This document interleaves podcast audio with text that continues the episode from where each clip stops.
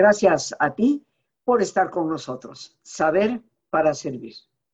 Una vez más es jueves, queridos amigos. Este día de la semana que a todos nos encanta. Yo soy la primera que me apunto para poder aprender de nuestros invitados y seguirle dando esa rica información al cerebro que nos mantiene plenamente vivos. Hoy vamos a tocar un tema muy interesante. Símbolos del virreinato y de hoy. Nuestro experto invitado nos explicará propiamente a todo lo que esto se refiere. Pero descubrir en el arte del virreinato símbolos que prevalecen hasta el día de hoy, y seguramente él nos podrá explicar en gran parte el valor de los símbolos. Nos acompaña el maestro Héctor Palares, él es maestro en Historia del Arte, curador del Museo Nacional de Arte, y hoy viene con este interesante, digo yo, fascinante tema, porque los símbolos apelan a la parte más profunda de nuestra conciencia, a veces prácticamente sin que nos demos cuenta. Pero él nos hablará de cómo esos símbolos del virreinato los podemos seguir explorando. Héctor, como siempre, bienvenido al programa. Muchísimas, muchísimas gracias por tu presencia. Siempre enriqueces los temas de nuestro jueves cultural y te estamos esperando con, mucha motivación y mucha ansiedad. Así que ya estoy lista para tomar apuntes. Muchísimas gracias, Rosita. Un gran gusto, como siempre, y un agradecimiento enorme para ti y para todo tu auditorio, que es siempre tan gentil. Y pues tú lo señalabas, Rosita, hace un momento, en efecto, somos una cultura de símbolos. Hemos vivido a través de la historia de la cultura, eh, permeados por todo aquello que vemos, que nos significa, que encierra códigos ocultos y que finalmente como historia cultural podemos descifrar. Eh, yo quisiera partir de pronto de elementos de nuestra vida cotidiana tan inmediata como cruzar un semáforo, como llegar a ver señalética en un aeropuerto, en un centro comercial, todo ello tiene, a partir de la imagen, esos códigos que a veces nos parecen tan imperceptibles y que sin embargo están ahí palpitando, asombrándonos, resignificándonos. Y qué mejor que abordar el tema de lo simbólico en la tradición novohispana, en el arte virreinal. A veces parecería, Rosita, que cuando vemos estas pinturas o esculturas o fachadas de iglesias de pronto de hace 300, 400, 250 años, nos parece algo muy lejano, algo que perteneció a una época, a un contexto fundamentalmente religioso, pero también ricamente investido de valores civiles. Y de pronto hoy nos paramos frente a un retablo, frente a un altar, y decimos, ¿qué es todo esto que está ahí? ¿Qué significa toda esta serie de códigos, de personajes, de figuras, de imágenes, de santos, de ángeles, de la forma de vestir hace 300 años? ¿Qué significa todo ello y cuántos puentes todavía puede tender con nuestra inmediatez desde el siglo XXI? Creo que hoy acercarse a una colección virreinal como le estamos haciendo con esta exposición de símbolo y reino en el Munal, es una invitación para desde la mirada contemporánea reencontrarnos, mirarnos en un juego de espejo a través de todos estos valores simbólicos que tanto, como decíamos, en la vida de todos los días o en valores religiosos podemos seguir encontrando y pueden seguir llenos de voces, de sentidos, de guiños incluso que desde nuestra perspectiva actual son altamente enriquecedores. Cuando nosotros pensamos en aquellos 300 años de mundo novohispano, que además me parece oportuno, Rosita, que tú saques justamente este tema a colación, porque no olvidemos que estamos también en coordenadas históricas. Son 500 años de la caída de México Tenochtitlan, son 200 años de la consumación de la Guerra de Independencia, y de pronto ese periodo que terminó hace dos siglos y que comenzó prácticamente hace cinco, ¿por qué leerlo desde ahora? ¿Por qué acercarnos a aquella sensibilidad de hombres y mujeres virreinales que vivieron también rodeados de códigos, vivieron verdaderamente impregnados de todos aquellos significados que hoy nos siguen compartiendo sus secretos. Y es así que nosotros hemos reunido tres grandes colecciones. La colección del Museo Sumaya de Fundación Carlos Slim, la colección del Museo Nacional de Historia, nuestro castillo de Chapultepec, entrañable, de Lina, y del Museo Nacional de Arte, para orquestar a través de 60 obras todo este recorrido simbólico. ¿Y qué encontramos aquí? Pues encontramos una tarea a la que nos dimos los tres curadores de esta exposición, porque son tres instituciones involucradas en todos los sentidos para leer y decodificar y traer para los públicos contemporáneos estos valores, pues una verdadera riqueza de encontrar de pronto, te doy algunos casos para que sea muy, muy claro para toda nuestra audiencia, encontrar de pronto a la Virgen María en un cuadro de Miguel Cabrera, que es una de las piezas entrañables de esta muestra, donde aparece la Virgen como divina pastora. Uno diría, bueno, ¿en qué momento la Virgen María fue pastora? Pues no lo fue, pero esto es justamente el valor del símbolo. Cómo irnos más allá de la referencia de un personaje sacro, de la historia de un determinado pasaje mariano, donde vemos a María con un rebaño de ovejas, cada oveja con una rosa en el hocico de cada animal, y la Virgen finalmente compartiendo con ellos sus dones. La rosa ha tenido múltiples lecturas, es uno de los tantos símbolos que exploramos en la muestra, y desde la rosa antigua en la mitología grecolatina como símbolo de amor, de pasión y de entrega, que hoy seguimos utilizando, dando a la novia la rosa en el Día de la Amistad o dando a la madre el 10 de mayo, y que sigue teniendo pues estos grandes valores de amor y de entrega, pero que también pueden tener una lectura dentro de la tradición religiosa, como la Virgen María derramando sus dones como Madre de la Humanidad, y por eso el tema de la Divina Pastora. Te doy otro caso significativo hay un cuadro espectacular que también es de mis predilectos de la muestra del castillo de Chapultepec, que es el retrato de una monja coronada. Nosotros podemos recordar que en el contexto de los siglos virreinales, fundamentalmente la mujer tenía dos caminos por aquellos valores de época, casarse con un hombre o casarse con Dios. Y cuando vemos de pronto estos retratos de las monjas ataviadas con preciosos ropajes y llevando en la mano un cirio eh, que representa la luz de Jesucristo, una palma como forma de entrega también a su amor divino, ¿y por qué lleva una corona? De pronto decimos, bueno, la corona que en el ámbito civil nos refiere al triunfo, a la victoria, al poder, vemos a los reyes, virreyes utilizando estas presencias como símbolo que además fueron el camino de la antigua guirnalda que utilizaban los emperadores romanos ¿no? en el pasado. Y esta corona también se vincula con la monja porque ella está teniendo un encuentro místico con Jesús. Está convirtiéndose en su esposa mística, renunciando al mundo, y las coronas aparecen llenas de flores.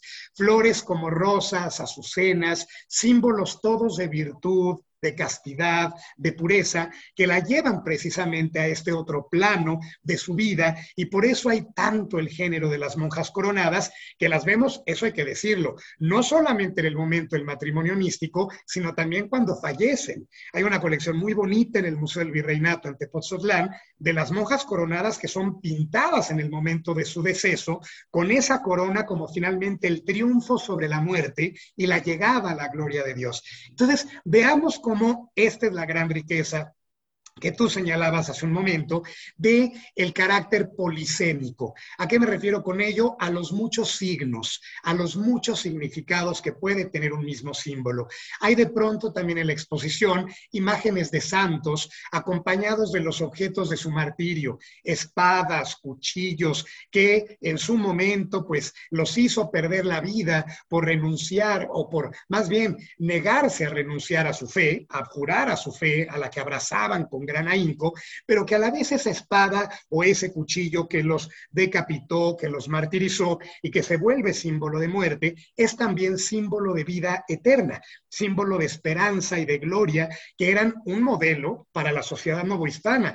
No olvidemos que en aquellos años la mayor parte de la población era analfabeta y obviamente su gran forma de acceder a todos estos elementos era a través de los símbolos. Por eso son libros abiertos. De ahí a lo que me refiero con la polisemia, con los muchos significados que desde un miembro de una casta eh, hasta el virrey o hasta un miembro de la iglesia podía leer, porque eran precisamente esas grandes herramientas didácticas y pedagógicas que servían como siguen muchos de los que nos rodean, normando y formando y decodificando a la sociedad contemporánea. Entonces, realmente cuando nos acercamos al valor del símbolo y en este contexto muy particular de herencia virreinal, pues nos damos cuenta de cuántas cosas siguen vivas. Eh, me refiero, por ejemplo, a la forma de vestir. Uno pensaría que lo que traemos eh, sobre nosotros, pues es algo frívolo, es algo casual o circunstancial, y no es así. Nosotros nos vestimos para presentarnos ante el mundo, para ser vistos, para mirar y mirarnos. Y así se vestía la sociedad virreinal. Cuando vemos estos retratos que también están en la muestra de virreyes del siglo XVIII, con sus grandes pelucas, con las casacas, con los chalecos bordados, con aquello que pues, nos parece hoy muy recargado desde la perspectiva actual, pero que todo ello tenía significados también muy particulares, tanto de orden social, a qué estrato de la sociedad pertenecías, o finalmente cómo mostrabas los cambios de la moda y de la mentalidad, de lo que fue la corona Habsburgo, a la llegada de la moda borbónica francesa, que fue tan recargada y justamente tan exuberante, y vemos cómo, y ahí te hago un guiño virreinal, Rosita, cómo estos retratos donde vemos a damas, a virreyes, hay un retrato hermosísimo, el castillo de Chapultepec, de una dama española que luce un rebozo de seda, ya con toda esta también aculturación global de la influencia oriental, de los textiles orientales, pero también de los trabajos de pronto novohispanos y de la riqueza europea. Y estos retratos que se llamaban de aparato, porque eran de género, eran los que se exhibían en los grandes salones de los palacios, etcétera, para exhibirse, para configurar una imagen. Y ahí te hago el guiño contemporáneo, Rosita, lo seguimos haciendo en nuestras redes sociales. Nuestra foto de Facebook o del perfil de Instagram es finalmente la forma en la que queremos compartir quiénes somos, dónde estamos, por qué elegimos de pronto una atmósfera de estar en una casa o en una zona arqueológica o en una playa, eso también habla de quiénes somos. Ese es el poder de la imagen. Ese es el enorme valor simbólico que indudablemente es el camino y el gran guiño que definimos a partir de símbolo y reino y de esta relectura de nuestras grandes herencias nuevohispanas bajo la perspectiva actual. Héctor, hay algunos símbolos que nos podrías orientar en cuanto a qué significan, porque ciertamente a los que saben de arte y pintura, eh, pues ellos nos explican cuando enfrentamos en un museo una obra significativa, nos dicen, observen eh, ese pajarito que vuela por allá, observen eh, este ramo de rosas marchito a los pies, en fin, observen la fuente de agua que brota, porque cada una de esas cosas representa algo.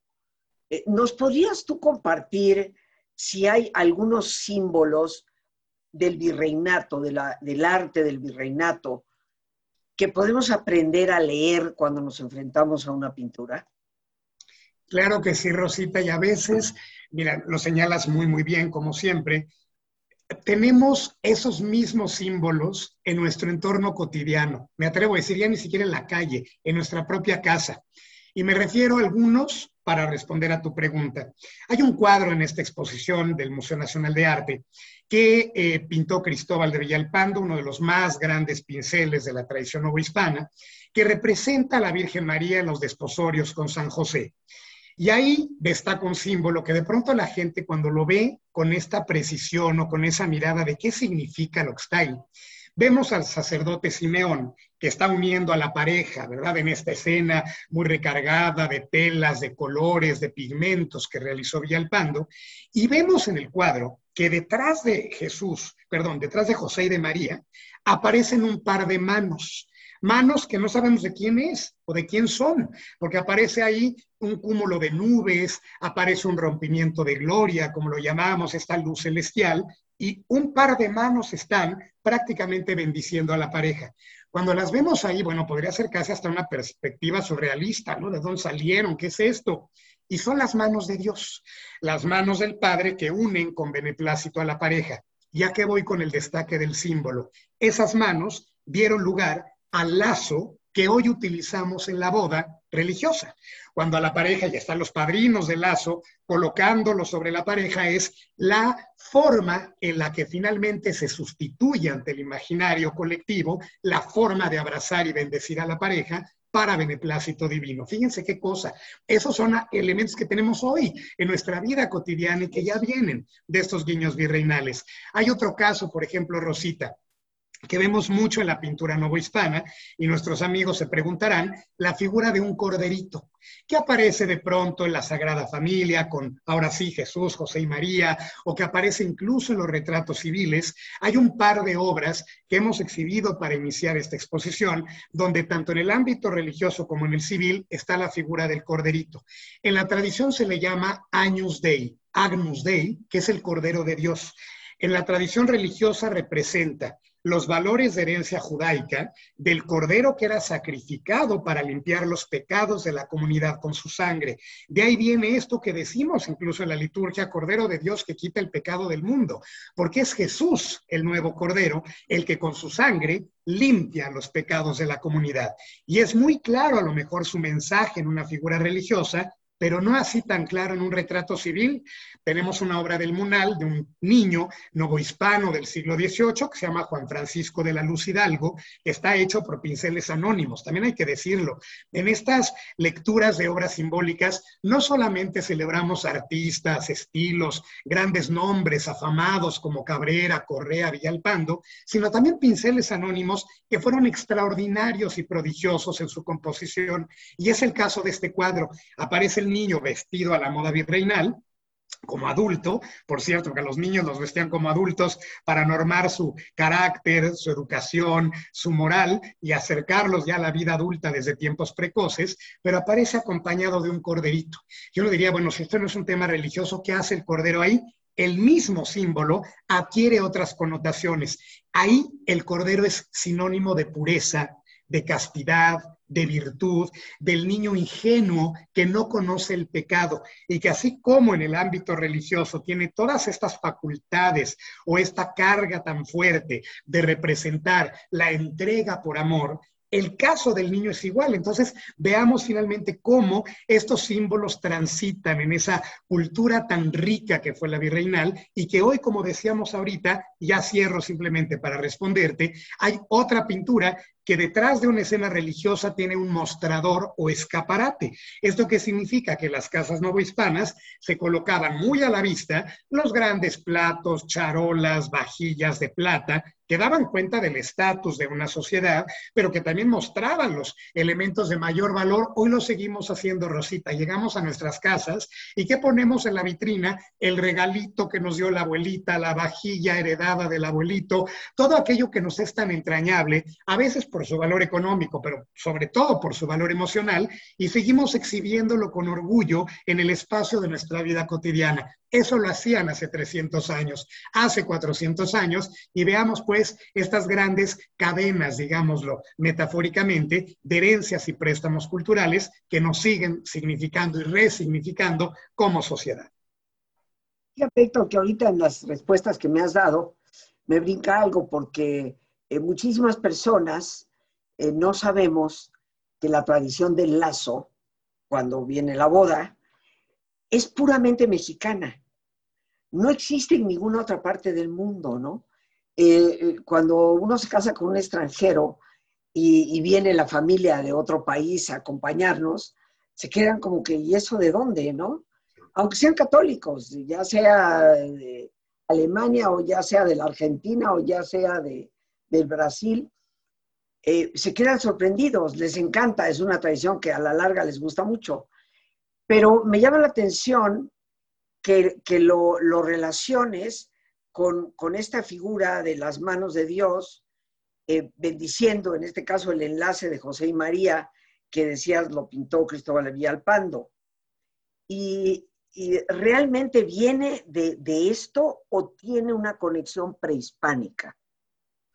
Mira, Rosita, ahí entramos mm, todavía creo un mayor universo de valores simbólicos, porque claro, eh, no olvidemos que aquella sociedad novohispánica es de la que venimos nosotros, ese modelo social, un mosaico variopinto, riquísimo, porque no solamente tenemos que pensar, como bien lo señalas, en todos los ecos prehispánicos, en sus eh, resignificaciones con el modelo europeo, sino también tenemos que pensar que esta sociedad se articuló con una riquísima herencia africana, con una riquísima herencia asiática que modeló aquel conjunto de 53 castas de grupos que seguramente nuestros amigos han escuchado, el tente en el aire, el saltapatrás, el coyote, el cambujo, el zambaigo, entre tantos otros que hoy siguen conformando a México, porque somos ese mismo modelo heredado de una sociedad variopinta de razas, credos, culturas, tipologías, fisonomías, en fin.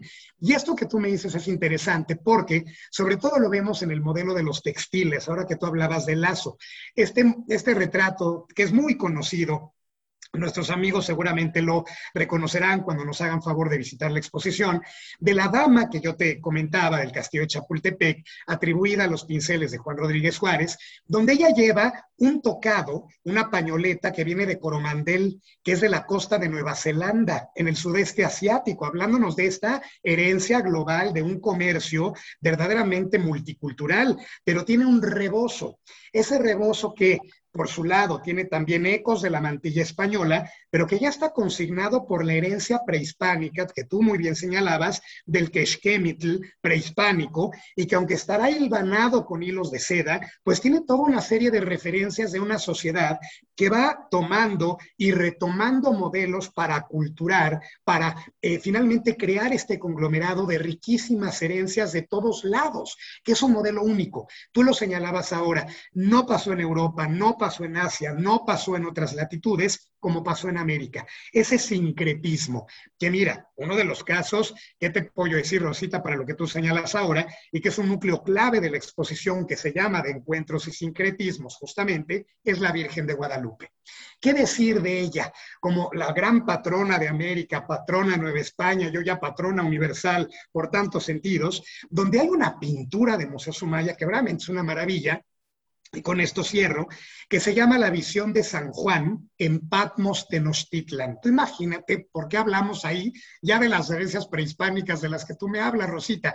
Es un cuadro de Francisco Antonio Vallejo, gran pintor también del tránsito al neoclasicismo, que representa a San Juan el Evangelista, de acuerdo con el pasaje del Apocalipsis, el libro de la Revelación, viendo a la Virgen apocalíptica desde la isla de Patmos en Grecia, pero hay junto a él un nopal con un águila porque está el pintor haciendo esta fusión, esta forma de enlazar las múltiples realidades y en lugar de la Virgen del Apocalipsis está la Guadalupana, que es una visión apocalíptica, vestida de sol, con estrellas en su manto, coronada también y sobre una media luna. Entonces, ahí están todas estas voces y ecos que, que suman, que crean, que configuran esa riqueza única de los mestizajes más extraordinarios que hubo a lo, largo de estos encuentros entre Occidente y el Nuevo Mundo, sin lugar a dudas, es el de Nueva España, con este gran cúmulo de herencias que tú tan atinadamente señalabas.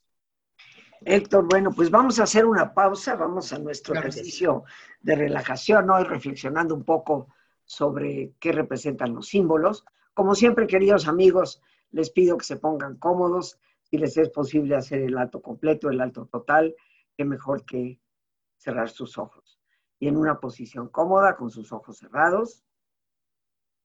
Toma conciencia de tu respiración, del entrar y el salir del aire en tu cuerpo. E imagina cómo al inhalar, así como llevas oxígeno a tus células, inhalas también serenidad para tu mente. Al exhalar, así como tu cuerpo se libera de toxinas, Imagina cómo en ese aire que sale te liberas de todas las presiones y todas las tensiones. Respira profundamente y relaja tu cuero cabelludo. Todos los músculos que cubren tu cabeza.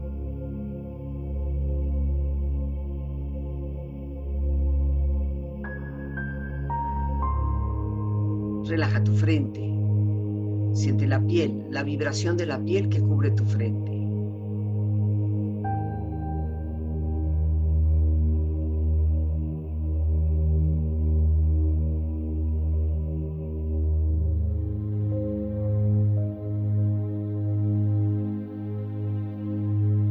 Relaja tus párpados, los tejidos que rodean tus ojos.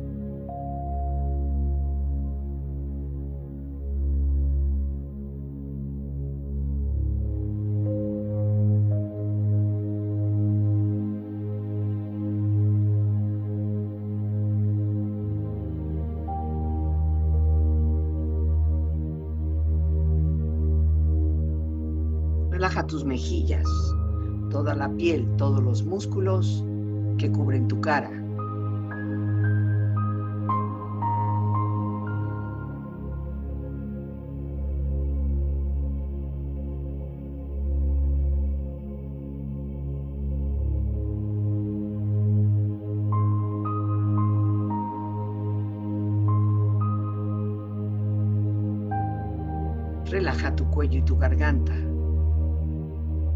Siente su flexibilidad, equilibrio, balance.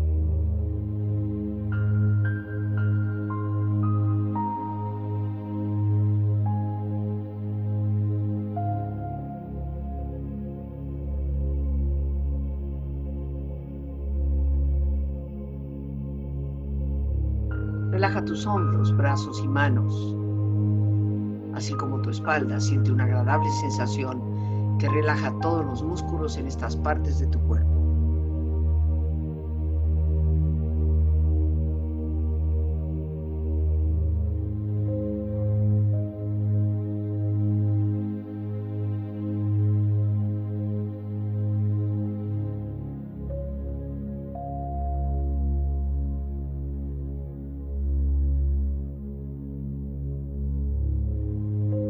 Relaja tu pecho exterior e interiormente, todos los músculos, imaginando a todos tus órganos internos funcionar rítmica y saludablemente.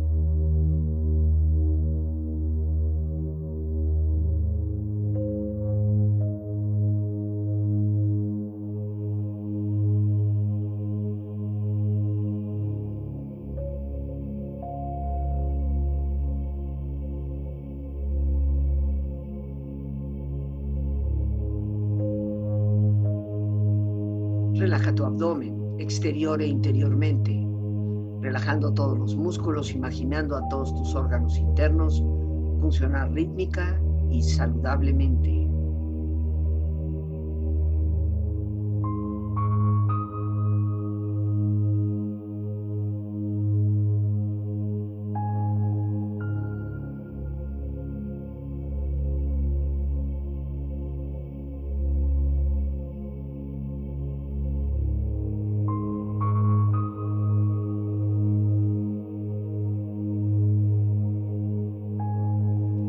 Relaja tus muslos, tus rodillas, siente la piel, la vibración de la piel que cubre estas partes de tu cuerpo.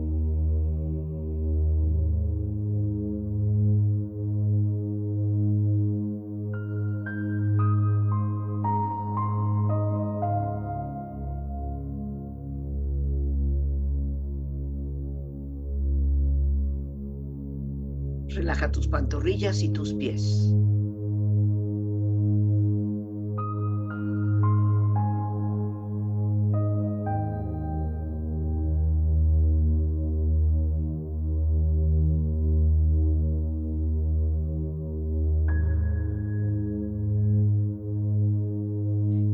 Cuerpo profundamente relajado, proyecta en tu mente la imagen de un lugar ideal para el descanso. Imagina los colores, los sonidos, los aromas. Es una escena de belleza y paz. Siente estar ahí.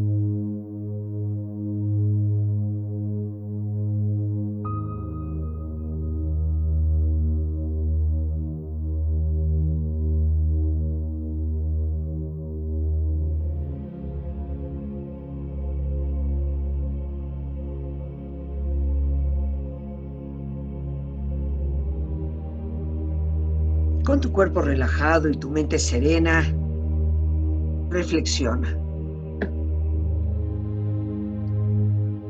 Los símbolos son signos sensibles, impresiones últimas, indivisibles y sobre todo involuntarias, que poseen una significación determinada.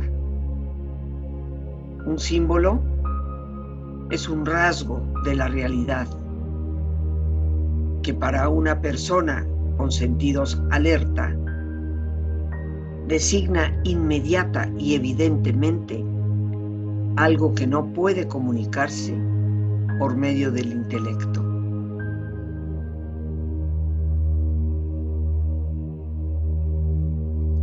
Un método para comprender los símbolos es no tratar de interpretarlos, sino simplemente mirarlos hasta que brote de ellos la luz.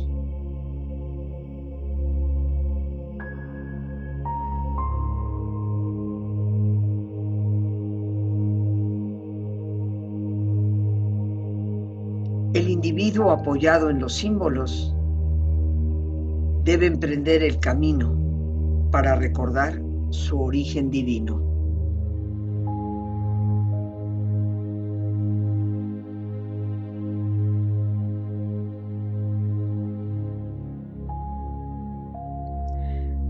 Respira profundamente, relájate bien. Y con esta experiencia empieza lentamente a estirarte, brazos, manos, piernas y pies, moviendo tu cuello, bostezando si lo deseas, haciendo que tu cuerpo retome su nivel de actividad habitual hasta muy lentamente abrir tus ojos. Ojos abiertos, bien despierto, muy a gusto, bien descansado, en perfecto estado de salud, sintiéndote mucho mejor que antes en toda forma.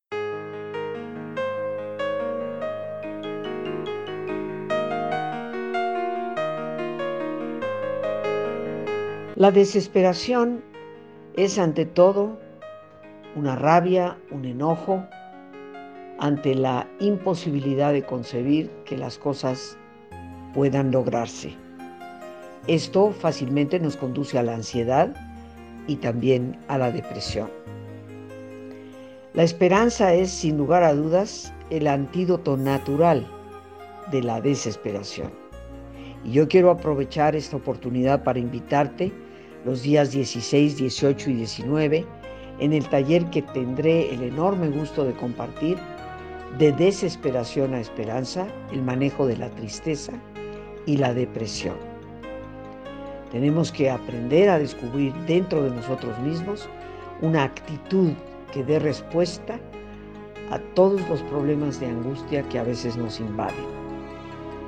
Un taller técnico práctico con herramientas útiles para poder salir adelante y darle a la vida el brillo que ciertamente le corresponde.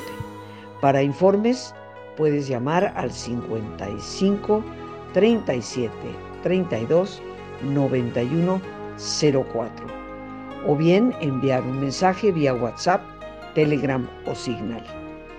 55 37 32 91 04. Te estaré esperando.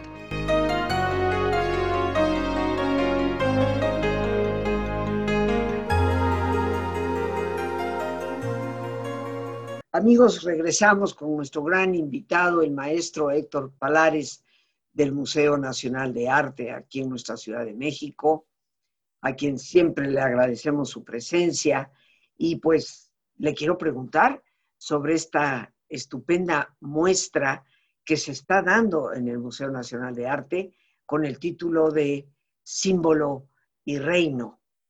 Héctor, cuéntanos un poquito eh, cómo, dónde, cuándo y, cómo podemos enriquecernos con la vista de esta exposición. Claro que sí, Rosita. Pues mira, Símbolo y Reino, tres grandes colecciones novohispanas, es un proyecto que debo decirte ha sido hecho con enorme cariño, con enorme sorpresa, con grandes descubrimientos a lo largo de la investigación, que reúne tres grandes colecciones mexicanas de Museo Sumaya, Fundación Carlos Slim, de Museo Nacional de Historia, el, nuestro querido Castillo de Chapultepec, del Instituto Nacional de Antropología e Historia, y del MUNAL, Museo Nacional de Arte, de la Red de Museos del Imbal. Esta exposición eh, reúne 60 obras, 20 de cada colección, que fue en todo momento gestionada, coordinada, curada, investigada por los tres museos. Es un proyecto tripartito que se presenta en el Museo Nacional de Arte en Tacuba número 8, en el centro histórico de la Ciudad de México, en este hermoso edificio, ¿verdad? Que tenemos la fortuna de que acoge las colecciones del museo. Y que bueno, esta muestra fue desde su primer concepto, hace dos años que se empezó a trabajar este proyecto, hacer, como, como hemos señalado en tu programa el día de hoy, una lectura de lo simbólico a partir del arte virreinal y sobre todo traerlo para miradas frescas, para significados frescos desde la perspectiva contemporánea. Nosotros y nuestra directora, la maestra Carmen Gaitán, detectaba que las salas virreinales del museo eran quizá las menos visitadas. ¿Por qué? Porque sobre todo para público joven a, veces puede parecer que entramos como a una eh, suerte de iglesia o a una clase de catecismo, ¿no? Por la, la, pervivencia de tantas obras de contenido religioso, pero que más allá de todo ello y de sus grandes valores de época, que ahí están, porque fueron pinturas hechas en un contexto donde todo ello tenía un sentido y tenía un porqué, pero hoy lo sigue teniendo se enriquece a través justamente de esta mirada y por esa razón los tres curadores de la muestra, que fue Francesca Conti del Museo Sumaya, Erandi Rubio, el Castillo de Chapultepec y un servidor de, de parte del MUNAL, decidimos seleccionar estas obras que pudieran hablar con voz propia, que hubiera guiños entre ellas. Son seis grandes ejes temáticos, seis grandes secciones de la exposición que hablan de algunos, eso hay que decirlo, no todos, ¿verdad? Porque es imposible. A veces una sola pintura rosita puede tener más de 40 símbolos en ella, ¿no? Entonces decidimos de justamente destacar en estas secciones algunos de ellos como las rosas, las coronas, las espadas, los libros, los textiles, el caso de la Virgen de Guadalupe que ya señalábamos. Y hay uno muy interesante que debo decirte que es quizá de los que más apuesta eh, y desafío nos dio eh, como curadores, que se llama de bondad y malignidad, porque es todo lo relativo al bien y al mal a la luz y a la sombra. Tú señalabas algo muy puntual hace un momento con tu frase, una de las frases espléndidas que, citaste hoy, que esos símbolos también van hacia lo perceptual. Más allá del intelecto es la forma en la que los sentimos, los palpamos y los vivimos. Y hay una serie de cuadros del Museo Nacional de Historia del Castillo que fueron hechos para una casa de ejercicios en Puebla, en el Templo de la Concordia, donde se presentan los grandes valores de la fe, de la salvación, de Cristo anunciado la puerta del cielo, pero hay algo que me parece fantástico, Rosita, que son alegorías del infierno. Todos los pecados capitales en medio de las fauces del leviatán o del diablo, donde se ven ahí la lujuria, la soberbia, la gula, la pereza, y que eran obras que hoy nos siguen estremeciendo. El público contemporáneo entra a ver estas pinturas y todavía nos estremecen. ¿Por qué? Porque quizá ya no con estos valores tan efectistas que tuvo la sociedad novohispana, que vivió bordeada y rodeada y eh, justamente saturada del imaginario del barroco prodigioso, que configura no solamente nuestro arte, sino nuestra, nuestra cultura, nuestra vida cotidiana, nuestra comida, nuestras fiestas populares, que eso es a lo que voy, Rosita. Hoy seguimos yendo a la fiesta de un santo patrono popular, hoy vamos a un carnaval como el de Huejotzingo, hoy vamos a una pastorela emblemática como las de Tepoztlán o Tepoztlán, y que encontramos esos mismos guiños. Salen los diablitos, salen los arcángeles, salen las luchas del bien y del mal, que vienen desde nuestra herencia virreinal y desde nuestros enormes ecos de tradición indígena, que obviamente configuraron a la capilla abierta, al teatro de evangelización, a estas formas de aculturar a Tezcatlipoca y a Huiztlilopochtli con el arcángel San Miguel y todo aquel cúmulo de demonios, y que nuestra cultura inmediata, popular, religiosa, devocional, siguen profundamente vivos. Entonces, esta exposición, Rosita, que el público va a encontrar en el Museo Nacional de Arte, Símbolo y Reino, que une a tres grandes debo decirte, colecciones novohispanas entre muchísimas que hay en el país, como el Franz Mayer, como el Museo del Virreinato, como Guadalupe Zacatecas, en fin, tenemos las iglesias, ya no solo los museos, Rosita, nuestros conventos novohispanos, las iglesias a las que podemos ir a lo mejor todos los días y que están ahí, insisto, no es una clase de catecismo, en realidad se trata de crear, más allá de la fe, que todo mundo pueda eh, tener al momento de acercarse a estos símbolos,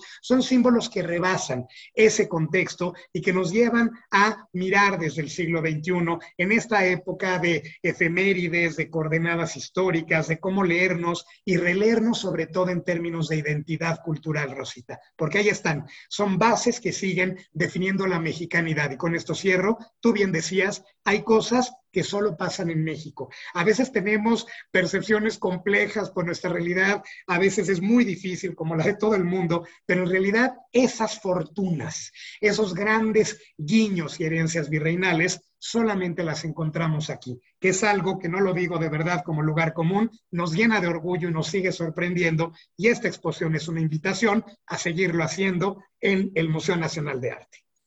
Museo Nacional de Arte, eh, en este precioso edificio frente al Palacio de Minería, ¿es correcto? Es correcto, Rosita. Donde está el famoso caballito. Así es. justo el edificio del caballito, ahí estamos en, en, pleno centro, queridos amigos. O sea que ojalá podamos asistir. ¿De qué horas a qué horas, qué días? Mira, Rosita, en nuestro horario especial por pandemia es de 11 de la mañana a 5 de la tarde. El Munal abre de martes a domingo para todos sus públicos. Hay algo importante que también quisiera decirte. E, esta exposición está acompañada de un riquísimo programa académico y un programa educativo. Muchas actividades de forma virtual. Eh, tus públicos podrán acceder a la página de Facebook del Munal o a la propia página web del Munal, es www.munal.mx porque hemos invitado a grandes especialistas, Rosita, en el tema, Jaime Cuadriello, Gustavo Curiel, Marta Fernández, Pilar Gonzalvo, Rogelio Ruiz Gomar, que son los nombres pues más entrañables que se han acercado al arte virreinal desde diferentes perspectivas. Y en estas conferencias, que son todos los jueves prácticamente hasta fines del mes de noviembre, encontrarán estos guiños simbólicos, así como actividades para niños, para jóvenes, incluso visitas guiadas virtuales, también por la exposición, de tal manera que hay, pues obviamente en tiempo de pandemia, que es otro de los grandes símbolos, ahí encontrarán incluso nuestros visitantes algunos santos que eran eh, particularmente importantes en época de pandemia, como San Roque o como Santa Bárbara, para evitar las tempestades, y que vemos que ahí hoy seguimos acercándonos a todos estos grandes lenguajes. Así es que todos los públicos serán evidentemente bienvenidos al Museo Nacional de Arte en Tacuba número 8 para visitar Símbolo y Reino, tres grandes colecciones novohispanas. Pues sin falta tendremos que visitarlo, creo yo, queridos amigos, que apreciar el arte y sobre todo eh, guiados con, con, estos subtemas, podríamos decir, que nos ayudan a interpretar mejor lo que estamos viendo y a poder vivirlo de una manera más plena, pues esto es parte que enriquece nuestra vida en todos los sentidos. Héctor, no me queda más que darte inmensas gracias por tu visita al programa. Como siempre, un gustazo tenerte aquí. Eh, enriqueces mi vida personal con toda esta información y, seguramente la vida de muchas de las personas que nos hacen favor de acompañarnos. Un abrazo con todo cariño a Mil gracias, los que tengo el gusto de conocer en el museo, a todos los amigos también conocidos del Sumaya, en fin, eh, eh, por medio tuyo les envío ese saludo. Muchísimas gracias, Héctor. Mil gracias, Rosita. Un abrazo. Y bueno, amigos, pues nos despedimos dando gracias a Dios por este espacio que nos permite compartir una vez más al maestro Héctor Palares, el maestro en Historia del Arte y curador del Museo Nacional de Arte, que nos ha acompañado. Gracias a Lorena Sánchez, nuestra productora, y a ti. El más importante de todos, una vez más, gracias. Muchísimas gracias por tu paciencia al escucharme y por ayudarme siempre a crecer contigo. Que Dios te bendiga. Y no te pierdas símbolo y reino en el Museo Nacional de Arte.